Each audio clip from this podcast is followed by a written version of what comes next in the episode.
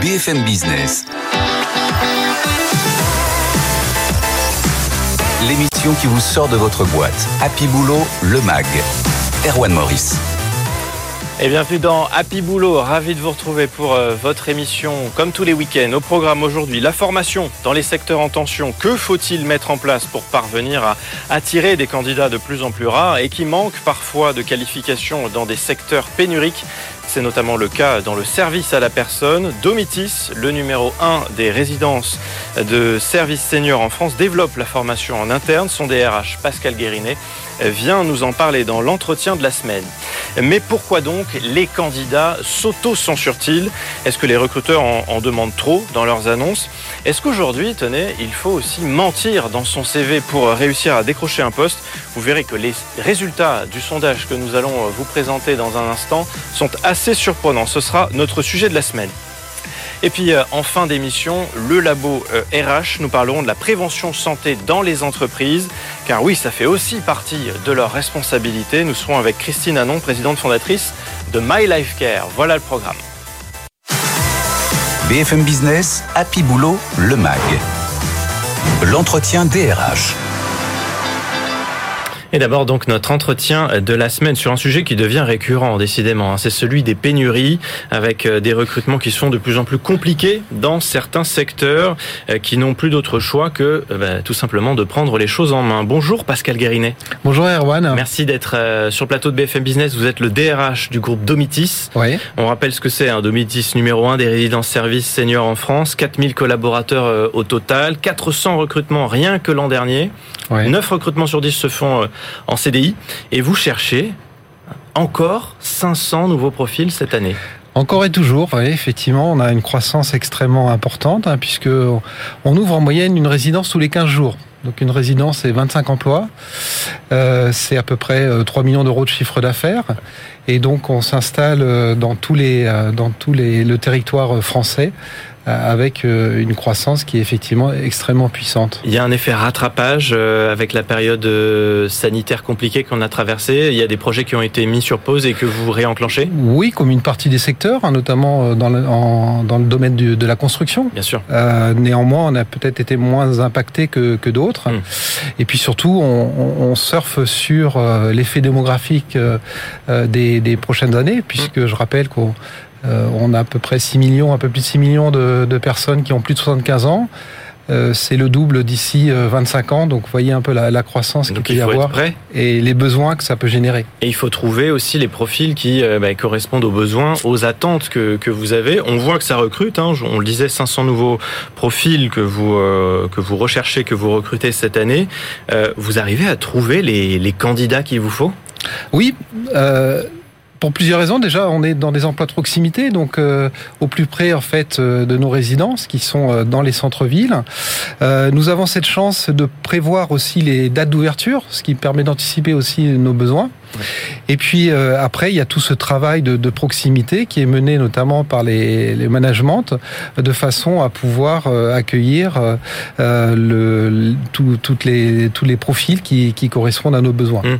On entend beaucoup quand même que dans votre secteur, l'aide à la personne, notamment, on a fait une émission là-dessus il y a quelques semaines. c'est difficile de trouver les, les bons candidats, les bons profils là, les 500 profils que vous avez ouverts. Euh, vous allez atteindre cet objectif, vous, vous pensez? Oui, oui. Bah, Après, euh, si vous voulez, nous, on a cette caractéristique, euh, c'est d'être au carrefour des métiers de la restauration, mmh. de l'hôtellerie, du service à la personne, avec une forte dimension d'animation et, donc dans, dans, des environnements extrêmement humains. Euh, donc euh, notre point d'attention euh, porte sur le savoir-être, hein, qui, est, qui, est, extrêmement important. Et après, notre travail, c'est de pouvoir accompagner ces personnes dans leur savoir-faire. Mmh. Et c'est la raison pour laquelle on, on a développé un organisme de formation interne en créant une filiale qui s'appelle Domitis Campus. Eh ben, parlons-en justement, cette formation que vous développez en interne, ça part d'où ça, ça doit répondre à quel besoin? Alors ça part déjà d'un investissement hein, économique important, c'est à peu près 3 3,5% de notre masse salariale qui est consacrée à la formation. Euh, c'est de, de, pouvoir euh, proposer 35 euh, modules de formation euh, différents dans, le, dans, les, dans, le, dans tous les domaines de nos mmh. métiers, immobilier mais aussi le, le, le service, et euh, aussi cette capacité à créer du lien avec nos résidents, c'est-à-dire d'évoluer avec les, les, seniors. Et donc à ce titre-là, on a euh, on a accueilli à peu près 2500 stagiaires l'année dernière pour pouvoir justement euh, euh, augmenter en compétences nos équipes de façon à ce qu'ils puissent aussi monter en responsabilité. Pascal Guérinet, quand on crée un, une structure dédiée à la formation dans son entreprise, c'est qu'on on a besoin de, de former à des compétences que les candidats n'ont pas quand on les recrute. Oui, ou en tout cas les accompagner dans leur prise de responsabilité. Euh, nous sommes dans des métiers, finalement c'est un métier neuf, même si on évolue au sein de, de, des seniors. Euh, c'est un métier qui a, euh, qui a à peu près 20-25 ans d'existence. Et il n'y a pas de formation euh, académique qui nous mmh. qui conduit en fait à ces métiers-là.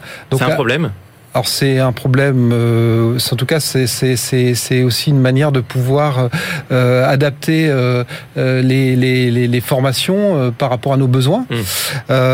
on travaille bien sûr avec des organismes qui, qui sont plutôt dans le domaine de l'hôtellerie, dans la restauration, et, et, ça fait partie en tout cas des axes qu'on souhaite développer par la suite, de, de former des, des, personnes, voire des, des personnes issues d'autres acteurs du secteur à nos métiers. Mmh. Donc ça veut dire que ça, ça va être on parle là de, de formations très spécifiques qui vont répondre à, à, des besoins très pratiques et très concrets que vous avez à, à court terme pour votre entreprise. Alors à court et moyen terme, hein, en sachant que les, les, besoins peuvent évoluer euh, puisque les services évoluent et qu'à ce titre-là, effectivement, notre euh, notre mobilisation, c'est de pouvoir euh, accompagner au mieux nos équipes dans, dans, dans, dans leur savoir-faire. Ça représente quel coût pour, pour Domitis de former ces, ces nouveaux collaborateurs? Ah, écoutez, en termes de coûts, on doit être euh, autour de, euh, de 4 millions et demi à 5 millions d'euros d'investissement. Par an Par an. Ouais. Donc c'est un gros investissement, ouais. euh, mais vous arrivez à rentabiliser, euh, disons, ce, ces, ces montants que vous investissez euh, derrière avec euh, bah, ce que ça apporte aussi pour l'entreprise Alors on le rentabilise euh, par le niveau de satisfaction de nos résidents, en tout cas c'est un indicateur de mesure. Hein. Dernière enquête, c'est 97% de, de, taux de satisfaction de nos résidents, donc on, on va considérer que cet investissement-là se traduit mmh. aussi par tout l'engagement et la qualité de la relation humaine que, que mettent les équipes dans cette relation-là. On a beaucoup parlé de la formation ces, ces derniers mois, notamment à travers l'apprentissage qui a ouais. été beaucoup favorisé. Euh, c'est devenu un incontournable aujourd'hui. Euh, ce, le fait voilà d'être bien formé, de former aussi après avoir recruté les, les candidats, et puis euh, de, de prendre des apprentis c'est une manière de créer ce qu'on appelle un vivier, hein, donc de, de, de, pouvoir euh, préparer euh, des jeunes et des moins jeunes euh, à nos métiers. Aujourd'hui, on a euh, à peu près une cinquantaine d'apprentis, de, de, ce qui est insuffisant. Donc, ça fait partie, en tout cas, des axes de développement. Et au, euh, au sein de l'organisme euh, Domitis Campus, on souhaite le transformer en organisme de formation pour les apprentis, de façon justement à, à multiplier quasiment par trois le nombre d'apprentis dans les toutes prochaines années. Et il manque quoi alors pour en arriver là? Il va falloir une, une espèce d'accréditation, il va falloir une certification? Alors, il, il, y a besoin d'avoir en fait des partenariats oui. avec des écoles qui puissent nous connaître, euh, oui. connaître nos métiers, Vous connaître nos besoins. En France. Oui, oui, mais euh, est, on est connu, mais en tout cas, on a besoin de, de, de mieux faire connaître nos métiers, mmh. qui sont, je le rappelle, des métiers non médicalisés. Donc nous, on est dans le secteur du service. C'est pas l'EHPAD. Et on, voilà, et on aide, on aide les personnes euh, à maintenir au maximum leur leur indépendance et leur autonomie c'est en tout cas le pari qu'on qu qu fait avec eux. Merci beaucoup d'être euh, venu de nous votre voir. accueil. Avec plaisir. Merci Pascal Guérinet, DRH du groupe Domitis. BFM Business, Happy Boulot, le MAG. Le sujet sur la table. Et on passe à toute autre chose désormais avec cette question. Pourquoi les candidats s'auto-censurent-ils autant Jeanne Spicarolène nous rejoint, journaliste BFM Business. Jeanne, vous avez compilé les données d'un sondage à ce sujet. Qu'est-ce qui en ressort? Ce qui en ressort, c'est que les candidats français sont pour l'écrasante majorité intimidés par les offres au point de ne pas postuler. Cela concerne 91% d'entre eux, selon une étude récente de l'Opinion Way pour Indeed, la plateforme de recherche d'emploi. Et 74% d'entre eux n'osent pas postuler euh, lorsqu'ils ne cochent pas toutes les cases de l'annonce de l'emploi et donc s'autocensurent. Et si la majorité des candidats s'autocensurent, c'est aussi que beaucoup de recruteurs sont intransigeants euh, sur la question des compétences. Oui, tout à fait. 7 recruteurs sur 10 veulent des candidats qui cochent toutes les cases et 90% euh, des chercheurs d'emploi euh, pensent la même chose. Alors Jeanne, est-ce que recruter un candidat qui n'a pas toutes les compétences requises aboutit nécessairement à un échec? Non, pas nécessairement comme le montre ce chiffre. 60% des recruteurs pensent qu'avoir fait euh, des concessions sur les profils des candidats ont eu des conséquences positives. Les entreprises sont donc prêtes à s'ouvrir à des profils plus larges. Merci Jeanne. Pour aller plus loin, j'accueille sans plus tarder nos invités. Laurent Blanchard, bonjour. Bonjour. Vous êtes à la tête de Page personnel du cabinet de conseil en recrutement Page Group. Et puis Alexandre Femme, bonjour, président de l'entreprise d'intérim Mr Temp. Bonjour. Euh, première question, les chiffres là qu'on vient euh, d'exposer rapidement, euh, ils vous étonnent cette autocensure qui euh, qui existe très largement de la part des, des candidats? Ils ne sont pas surprenants ces chiffres. Hein. C'est une réalité effectivement qu'on côtoie au quotidien, euh, où euh, euh, les gens n'osent pas effectivement postuler quand ils ne cochent pas toutes les cases, mmh. euh, parce qu'ils ont peur de se voir refuser des offres. Chercher un boulot, c'est un emploi et qui peut être un peu usant au quotidien, et c'est bien dommage. Alors, et heureusement, c'est mon côté optimiste, les choses changent. D'abord parce qu'on est tous confrontés en ce moment à des difficultés de recherche de candidats. Mmh. Donc, les entreprises de gré ou de force, sont obligés de s'ouvrir à des candidats qui sortent un peu des sentiers battus. C'est une bonne nouvelle. Vous le constatez on le constate aujourd'hui parce que euh, sur toutes les, les, demandes de recrutement qu'on reçoit, il y a une grande partie de ces demandes-là pour lesquelles on ne trouve pas le profil mmh. idéal. C'est une réalité aujourd'hui. Et je dirais, quel que soit le niveau de qualification ou la géographie sur lequel on se situe aujourd'hui, et on est bien obligé, et c'est le travail qu'on a d'ailleurs en tant que recruteur, de réussir à identifier dans la liste, on va dire, de, de, de des euh, 14 prérequis énoncés par l'entreprise. quels sont parmi les 14 Quels sont les 3-4 qui sont vraiment indispensables Desquels sont en fait plutôt accessoires euh, Donc c'est des exercices assez, assez intéressants qu'on mène régulièrement. Alexandre Merci. Euh, Laurent Blanchard, pardon. Merci. Euh, chez alors, Michael Page, hein, dont je suis euh, oui. directeur général, mais on, on, fait exactement le même constat. Vos chiffres sont assez éloquents euh, ils sont impressionnants. C'est vrai qu'on s'appuie, euh, nous, euh, sur une autre étude récente hein, qui a été produite par le M Normandie, Jean Pralon, et qui montre qu'effectivement, il y a au moins la moitié des candidats qui hésitent et qui s'autocensurent au moment de postuler. Donc c'est une réalité euh, indiscutable.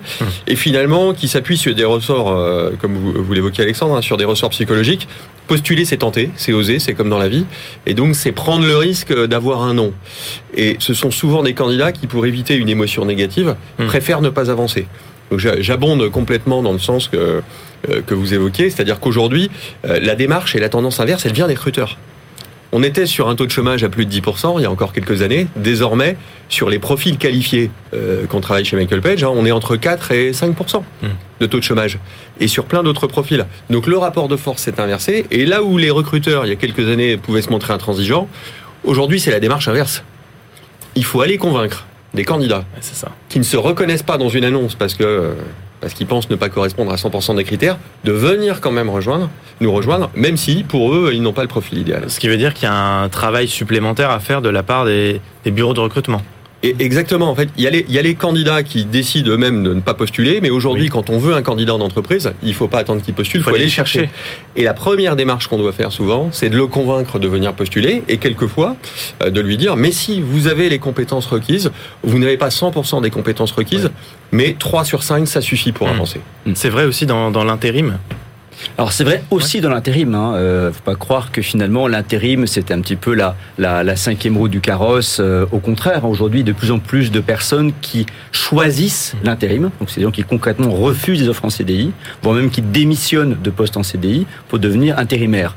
Euh, le meilleur exemple d'ailleurs c'est le secteur de la santé. Mmh. On parle beaucoup aujourd'hui des pénuries de profils infirmiers ou aides-soignants. On a des gens effectivement qui euh, démissionnent même de effectivement de, de poste en tant qu'infirmier pour devenir intérimaire, euh, bien souvent pour des raisons d'ailleurs de liberté que des questions de rémunération euh, aujourd'hui. Mais pour revenir à ce que vous disiez, c'est ça que c'est c'est très vrai hein, aujourd'hui sur l'importance pour un recruteur d'arriver à identifier quels sont les, vrais besoins effectivement du client. Juste une petite anecdote, hein, le, mois dernier j'étais en rendez-vous chez un, un, client qui souhaitait avoir un profil de comptable bilingue. Et comme toujours, on a la liste, la, la liste à l'après-vert. Hein, il faut quelqu'un ah qui soit euh, bilingue anglais, 10 ans d'expérience, comptable, il connaît tous les logiciels, etc. Bon, des clients, vous n'avez pas trouvé le profil. Ah non, j'ai pas trouvé. Ah on va comprendre un peu mieux là dans cette liste-là. Bac plus 5 obligatoire, comptabilité très bien. Ah, écoutez, j'ai quelques profils avec moi de CV qu'on sort et qu'on montre pour dire écoutez voilà j'ai quelques profils qui correspondent pas exactement à ça mais juste voir comment vous réagissez par rapport à ces profils là et on voit de façon assez étonnante hein, le recruteur qui deux minutes avant nous disait mordicus quelqu'un qui soit bilingue anglais. Il voit un profil là anglais uniquement écrit mais un, bon profil par ailleurs qui n'est pas bac plus 5 et bac plus 3 il va dire bah finalement ce profil il est pas mal ouais ça m'irait bien.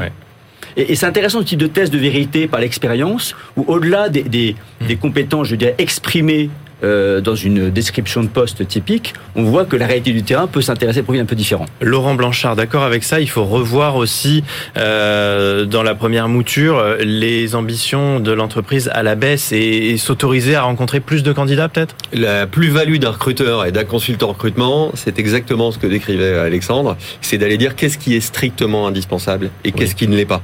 Donc bien évidemment, c'est quelque chose de fondamental quand on veut avancer aujourd'hui. Les choses ont vraiment changé. Il y a beaucoup d'employeurs aujourd'hui de grandes sociétés industrielles qui sont engagées d'abord dans un plan de staffing qu'elles ont du mal à, pourvoir, elles ont du mal à aller au bout, et puis dans une féminisation hmm. de certains postes euh, dans le monde industriel par exemple, et qui nous disent, à contrario, euh, si j'ai une femme euh, qui candidate parce que j'ai peu de femmes en directeur d'usine, en, en, directrice des risques industriels, etc., hmm. je suis prêt aussi à me montrer plus souple parce que j'ai d'autres objectifs. Euh, et, donc, c'est à nous, euh, finalement, de restituer euh, cette souplesse croissante auprès des candidats. Oui, parce que le risque aussi, on va voir ça tout de suite, mais d'avoir des exigences trop fortes, c'est d'attirer des menteurs. Et il y a ce chiffre qui est assez intéressant. Trois candidats sur dix ont déjà menti sur leur CV. Et un recruteur sur deux assure que, assure que si ces candidats-là sont convaincants, eh bien, ils ont toutes leurs chances. Moi, c'est quand même un chiffre qui m'a surpris. C'est-à-dire qu'on peut mentir aujourd'hui, c'est pas un défaut. En gros, c'est ça que ça veut dire. Qu'est-ce que vous en pensez je, je, je, vous laisse libre de votre interprétation. Je pense, je pense pas qu'il faille mentir dans un processus de recrutement. Je pense que encore aujourd'hui, tant les employés que les employeurs, ce qu'ils recherchent, c'est quand même une relation de confiance et du succès dans la durée. Et je doute que le mensonge soit le, bon socle pour construire cette, cette, relation de confiance dans la durée.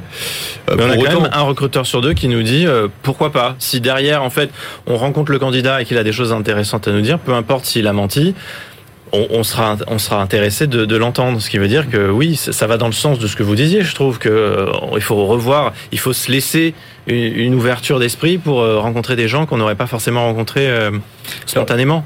C'est une tentation qui est forte, femme, une tentation qui est forte, mais qui est euh, fortement déconseillée.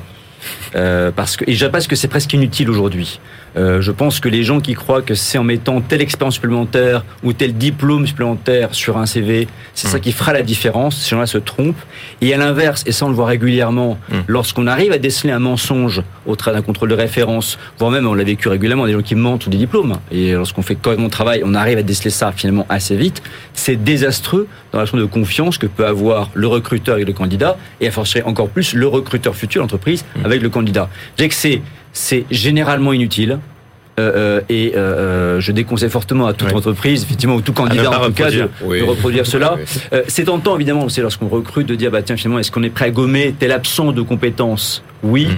En revanche, s'asseoir sur des, valeurs qui paraissent essentielles de confiance dans la collaboration, pour le coup, on déconseille l'entreprise de, de s'asseoir là-dessus. Par ailleurs, pardon, mais on se met à la place du candidat qui scrolle toute la journée sur des annonces en se disant, mais en fait, il n'y a rien qui correspond. On en demande trop. Donc je vais peut-être rajouter une ou deux lignes en disant bah, oui j'ai fait ci, j'ai fait ça, et ça va me permettre de franchir cette première mais, étape. Mais d'où l'intérêt de votre émission d'aujourd'hui, parce que finalement ce qu'elle met en lumière c'est quoi? C'est qu'il n'est pas nécessaire de couvrir 100% des points, euh, des critères de mmh. sélection euh, requis ou, ou euh, communiqués dans donc le changement doit venir du recruteur. Le changement doit venir d'une prise de conscience. Les recruteurs, ils sont depuis deux ans dans ce changement. En fait, ils y sont même malgré eux, encore une fois, parce que le plus difficile aujourd'hui pour une entreprise qui veut se développer, hmm. quand on interroge les chefs d'entreprise, c'est d'avoir les équipes qui permettent ce développement. Donc l'entreprise veut recruter. Le changement de mindset aujourd'hui, il est inversé, il est quasiment euh, plutôt chez les candidats qu'ils osent, qu'ils osent postuler même quand ils ne répondent pas. Et comme le disait Alexandre, il vaut mieux dire qu'il y a une compétence, une expertise qu'on ne maîtrise pas, mais qu'on a envie de l'acquérir. Voilà. D'ailleurs, souvent, nous, on invite souvent lorsqu'on aide, on sent qu'une entreprise a des doutes sur un candidat. Ah, il n'a pas telle expérience. On n'a pas des doutes sur des candidats seniors. On parle beaucoup de l'emploi des seniors aujourd'hui. Euh, il y a ça que lorsqu'on s'agit d'embaucher un senior, parfois certaines entreprises qui euh, euh, déclenchent tout un tas d'a priori. Est-ce qu'il va réussir à s'intégrer? Est-ce qu'il va accepter de, reporter un manager plus jeune que lui, par exemple? Et c'est vrai que pouvoir offrir la possibilité de l'intérim en disant écoutez, pas de problème, si vous avez des doutes là-dessus, prenez-le en mission intérim pendant 2, 3, 6 mois et vous verrez bien. Et très généralement, on a d'excellentes surprises. Mmh. Où l'on se rend compte que finalement, il n'a pas telle compétence, il est, il est acquise, ou ça se passe très bien. On va conclure, mais euh, rapidement, peut-être euh, Laurent Blanchard, puisque vous êtes aussi euh, à la tête d'un cabinet de recrutement international. Est-ce que vous diriez que ce, cette, ce réflexe d'autocensure, c'est typiquement français? Non, il n'est pas typiquement français. On l'observe aussi dans les, autres pays. On est présent dans 36 pays. Alors la France est le, est le plus gros, mais on est présent dans 36 pays et c'est quelque chose qui est assez généralisé. Ce qu'on voit véritablement et qui est une tendance de fond aujourd'hui, c'est des entreprises de plus en plus souples, de plus en plus flexibles dans leurs attentes.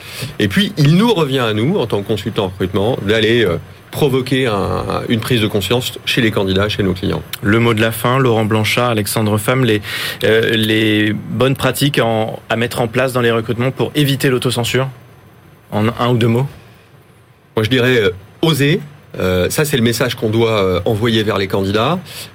et puis, oser également faire des paris, c'est le message qu'on veut envoyer vers, vers nos clients employeurs. Bah écoutez, également oser, parce qu'effectivement, il n'y a rien à perdre à postuler.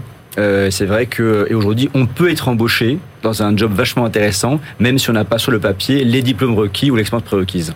Merci beaucoup euh, pour euh, toutes ces, analyses, ces explications. Alexandre Femme avec nous, président de l'entreprise d'intérim Mister Temp et Laurent Blanchard, vous êtes à la tête de directeur général de Michael Page. de Michael Page en France. Merci. Merci. BFM Business, Happy Boulot, le MAG. Le Labo RH. Et focus dans les minutes qui nous restent sur la prévention santé dans les entreprises avec euh, notre invitée Christine Anon. Bonjour. Bonjour. Merci d'être avec nous. Vous êtes la présidente fondatrice de My Life Care, une solution de diagnostic et de suivi personnalisé dédié à la santé euh, des salariés. Alors, de quelle manière, peut-être pour commencer, comment, comment ça marche? D'accord. Euh, D'abord, merci pour votre invitation. Euh, D'abord, ça veut dire quoi les mots My Life Care? Euh, C'est euh, c'est prendre soin de soi, de sa santé et de sa vie. Euh, notre mission, c'est d'aider les salariés à rester en bonne santé le plus longtemps que possible par la gestion de leur capital santé. Euh, qu'est-ce que c'est le capital santé? Nous avons tous un capital santé, euh, comme un capital financier, et euh, il faut le gérer, il faut l'optimiser dans le mmh. temps. Et dès le, le plus jeune âge, car c'est essentiel. Aujourd'hui, nous vivons plus longtemps, jusqu'à 82 ans en moyenne, mais l'espérance de vie en bonne santé n'est que de 66 ans. Mmh. Il y a 16 ans d'écart et on peut réduire cette, cet écart. Et donc votre solution, qu'est-ce qu'elle qu'est-ce qu'elle fournit aux, aux, salariés que vous visez? Ouais. Alors donc donc pour les entreprises, d'abord euh, vous savez quelle est la première préoccupation des salariés aujourd'hui, à part un salaire confortable? Leur santé? C'est leur santé et ah. leur bien-être. Voilà. Et euh, en réponse à cela, nous proposons aux salariés de les aider à gérer leur capital mmh, santé. mmh par euh, justement trois axes forts. D'abord, déclencher une prise de conscience de l'importance de gérer sa santé et aussi euh, leur donner les outils comme le suivi de l'âge physiologique mmh. qui a qui a une, une approche euh, unique en France que nous menons. Euh, deuxième chose, c'est les aider à avoir une meilleure forme physique et mentale, mieux gérer les stress. Donc qui tout est ça, ça va être possible avec avec My Life Care. Exactement, exactement. De quelle manière Alors de quelle manière? Des exercices. c'est alors c'est d'abord My Life Care a été créé en collaboration avec un médecin, euh, donc euh, docteur Christophe mmh. de Gégère, qui est spécialiste depuis 30 ans dans les recherches de vieillissement et la prévention humaine. Euh, et donc, il a mis au point une méthodologie qui permet de optimiser notre âge physiologique pour rester en bonne santé. Alors, vous savez, vous avez deux âges. Euh, un âge chronologique et un Mmh. âge physiologique. Votre âge chronologique, euh, c'est sur votre acte de naissance. L'âge physiologique, c'est l'âge réel de votre corps. C'est sa vitesse de vieillissement et c'est un indicateur de bonne santé d'un individu. Ah, donc, ce qui est intéressant, c'est que nous pouvons mesurer avec précision, objectivement, cet âge physiologique. Et contrairement à l'âge chronologique, nous pouvons l'inverser et pour euh, aider la personne à rester en bonne santé. Et donc, cet accompagnement que nous faisons par un bilan 360, par un programme individualisé, personnalisé, et aussi un suivi par coaching qui permet à la personne de gérer leur capacité de santé chaque année. Est-ce que vous diriez que vous êtes une espèce de petit supplément numérique à, à la médecine du travail? C'est un, une aide supplémentaire? Bah, euh, euh, pas du tout. Non nous sommes, nous sommes vraiment, euh, nous sommes vraiment une, une, une solution Oui. qui, de, en fait, de, pour le 21e siècle. Mm. On est vraiment dans la santé de demain. On est dans la santé de, de, de précision personnalisée avec à la fois une approche humaine et aussi une approche digitale. Donc c'est le, c'est la, c'est justement l'intérêt de la solution, c'est que nous, nous mettons ensemble les deux du, euh, de la médecine, euh, du coaching santé Mm. avec des personnes et aussi une application digitale Et ça qui prend permet. Combien d'utilisateurs aujourd'hui? Aujourd'hui, nous, nous lançons la Donc là, vous société. êtes en on est en plein lancement. Ouais. Ouais, ouais. Alors nous avons euh, déjà Avec quels objectifs? Avec les objectifs euh, d'ici 2030 une dizaine de centres. Donc nous avons déjà un centre euh, dans le 16e arrondissement aujourd'hui. Donc euh, tout est opérationnel. Nous pouvons accueillir demain nos premiers clients. Et Donc ça marche comment? C'est le- l'entreprise qui finance ça, dans laquelle le salarié va travailler? Ouais. Donc il faut le- que les entreprises signent un partenariat avec vous et à partir de là, les salariés vont pouvoir aller dans vos centres. Alors, ce qui- ce qu'il faut noter aussi, c'est que Harmonie Mutuelle, la première mutuelle santé en France, Mmh. a testé et validé notre concept. Et euh, donc, ils ont décidé de proposer notre solution à leurs clients Mmh. d'entreprise parce qu'ils trouvent ça très pertinent. Donc, c'est notre premier partenariat.